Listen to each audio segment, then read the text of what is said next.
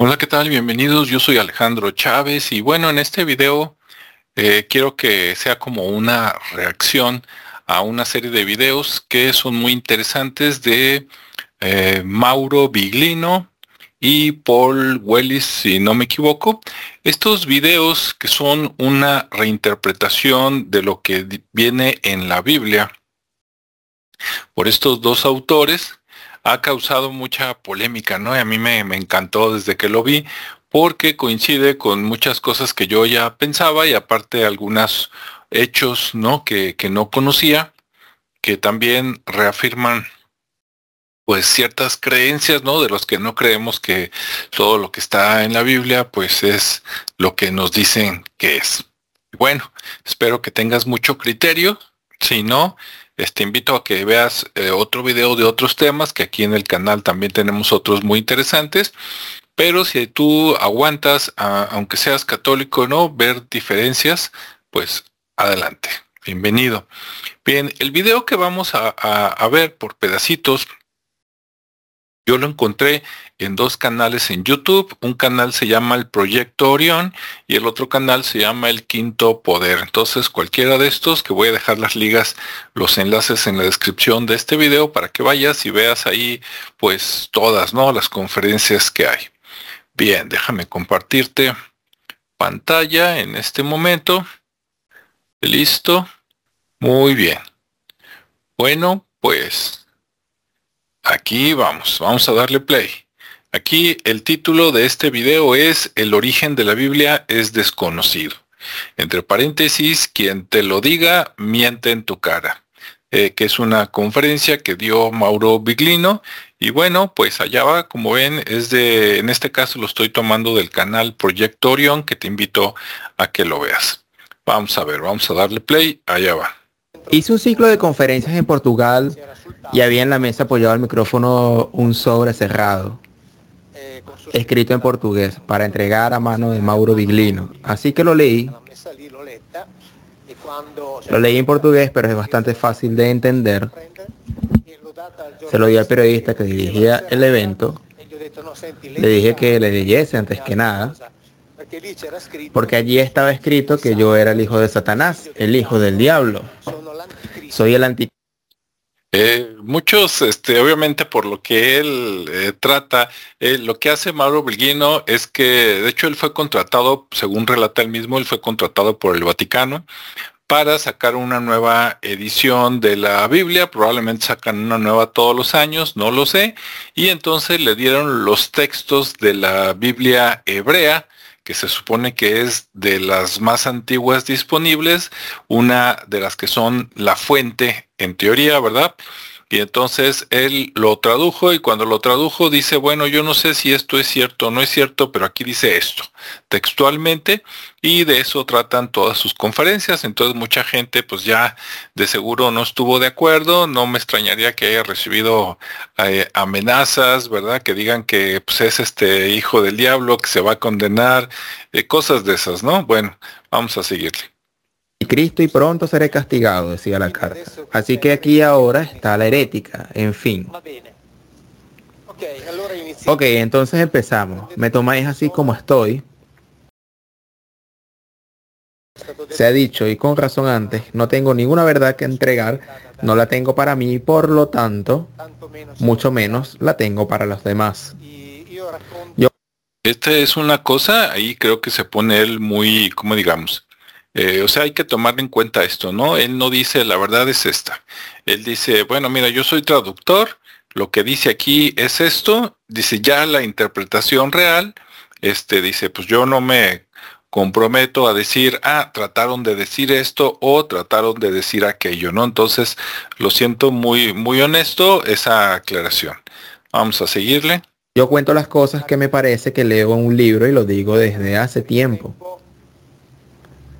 En este sentido hago un trabajo de estúpido, porque cuento lo que leo, que es realmente un trabajo de cretino, porque uno cuenta lo que lee, después, bueno, hago uno que otro razonamiento por encima nada más, porque no hay nada que descubrir. en estos años, desde el 2010, cuando inicié a contar lo que me parece leer realmente los textos sagrados, o los llamados textos sagrados, Digo constantemente que solo se puede fingir, hacer de cuenta que, que esos textos, porque en estos textos no sabemos nada, pero dado que sobre esos textos se construyó lo que sabemos, más vale que al menos saber lo que está escrito.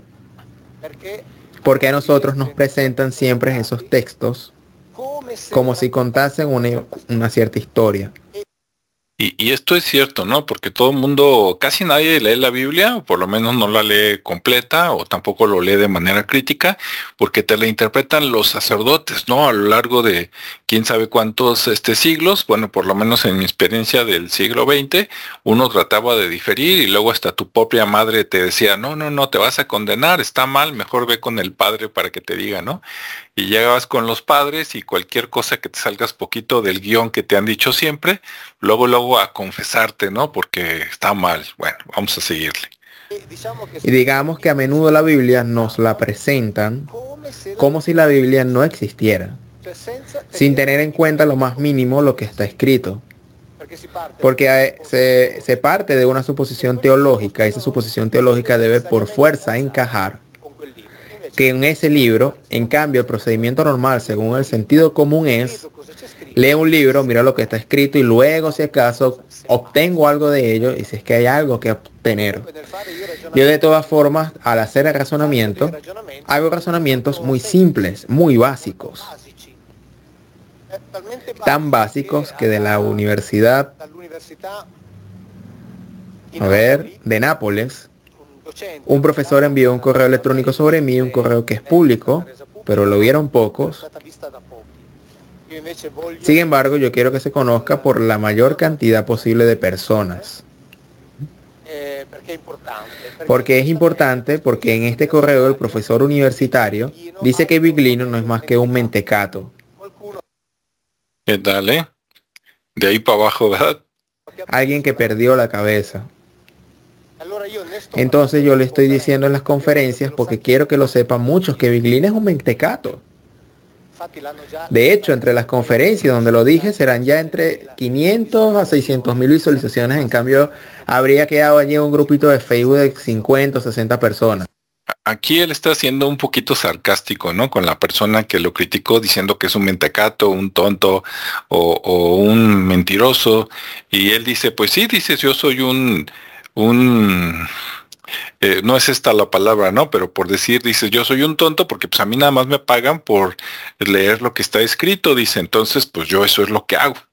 Dice, ya si lo que está escrito incomoda a alguien, bueno, pues eso ya es otra historia, ¿no? Entonces, eh, le sigue la corriente, como dicen aquí en México, se le resbala, ¿no? Y allá va. Pues que Biglino es un vendecato.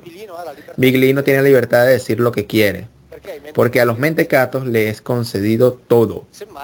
Si acaso se los mira con una sonrisa complaciente, con una sonrisa de superioridad diciendo, bravo, bravo, fantástico, por mí está bien, por mí está bien, sin problema. Así que sepáis que escucharéis el razonamiento de un mentecato, ¿eh? Eso es todo, ¿ok? Entonces, razonamientos de un mentecato con esto él se quita de que todo lo que quieras criticar está bien, ¿verdad? Porque como soy un, un mentecato, ¿verdad? Un tontito, pues yo nada más te digo lo que leí y que está escrito y pues ya cada quien que piense lo que quiera. Que antes de llegar a cosas un poco curiosas que veremos sobre el Antiguo y el Nuevo Testamento, como de costumbre voy hablando dependiendo de lo que surge mientras hablo. Sin embargo, hay una consideración general que vale igualmente independientemente de las traducciones que no implica ni intervenciones exegéticas o razonamientos difíciles. Del Antiguo y del Nuevo Testamento no sabemos nada. Es decir, no sabemos quién lo escribió. No hay un solo reglón que podamos decir que sabemos que lo escribió tal o cual persona. No hay uno. Incluso los libros que se atribuyen a Isaías, Ezequiel, etcétera, quitémoslo de la cabeza. Que tengamos los libros que escribieron Isaías o Ezequiel, de ninguna manera. Eh, adelantándome un poquito a donde va, eso es muy cierto, ¿eh? Yo creo que cualquier adolescente o niño este, de repente se preguntó, porque siempre el Evangelio, según, no me sé los nombres, ¿eh? pero según San Lucas o según San Juan o según Beto a saber quién, y tú dices, bueno, ¿y a quién le consta que de veras Juan escribió eso? o Isaías o el que sea haya escrito eso, dice que estabas ahí para verlo, no, ¿verdad?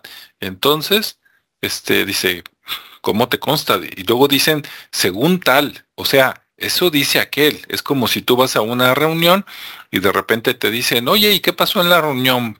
Y tú dices, bueno, mira, pues yo no fui, pero según Pedro, ¿verdad? O según María, o según José, o el que tú quieras, pasó esto. ¿Eso quiere decir que te consta que pasó eso? No. Me consta que dicen que él dijo. De ahí a que haya sucedido, pues es otra historia, ¿no? Pero tampoco los evangelios, sacar de la cabeza que los evangelios fueron escritos de Marcos, Mateo, Lucas y Juan, no los escribieron, no se sabe. No sabemos quién los escribió. La tradición se los atribuye a esos cuatro, no hay un solo reglón del cual podemos decir que sabemos que lo escribió. Eso de ahí, no hay un solo reglón. En los evangelios hay miles de códices, no hay dos iguales. No hay dos iguales. Por lo tanto, toda esta gran estructura de pensamiento religioso occidental, y no solo, está basada sobre un libro del cual no sabemos nada. No sabemos quién lo escribió, no sabemos cuándo se escribió, no sabemos cómo estaba escrito en origen. La única cosa que sabemos, y lo escriben los docentes biblistas hebreos de las universidades de Israel con absoluta tranquilidad, ellos dicen, escriben que la única certeza que tenemos en que el libro que leemos hoy, estos libros que leemos hoy, no son iguales a los que se escribieron en origen. Porque cada vez que lo reescribían, lo copiaban o lo dictaban, los cambiaban. Por lo tanto, la única certeza que tenemos es que lo que leemos hoy no es igual a lo que se escribió en origen. Así de fácil, ¿sí? Hasta aquí te dejo los comentarios y el video. Te invito a que le des clic a las ligas, a los enlaces que están abajo para que tú veas el video completo, pero aquí ya se dijo todo, ¿no? Si, si hasta los traductores de Israel, el único que están totalmente seguros es que lo que tenemos hoy no es lo mismo que lo que se tenía hace poquito menos de dos mil años y alguien va a decir, no, dos mil años, que porque Jesús, recordemos, y en este video creo que se menciona más adelante, que los documentos que después formaron la Biblia se escribieron después de que murió Jesús, si es que murió, ¿verdad? Eso luego lo platicamos en otro video. Entonces todo se escribió después de, no durante, que hubiera sido lo mejor, ¿no? Eh, ahora, ¿por qué ninguno, por qué ninguno es de Jesús? ¿Por qué no lo escribió él? Todo es según otros, según dicen que dicen, entonces pues desde ahí está sospechosa la cosa. ¿O tú qué opinas? Bueno, hasta aquí te dejo el video, espero te haya gustado, te invito a ver el original para que aprendas más, nos vemos y escuchamos en el siguiente espacio. Hasta luego.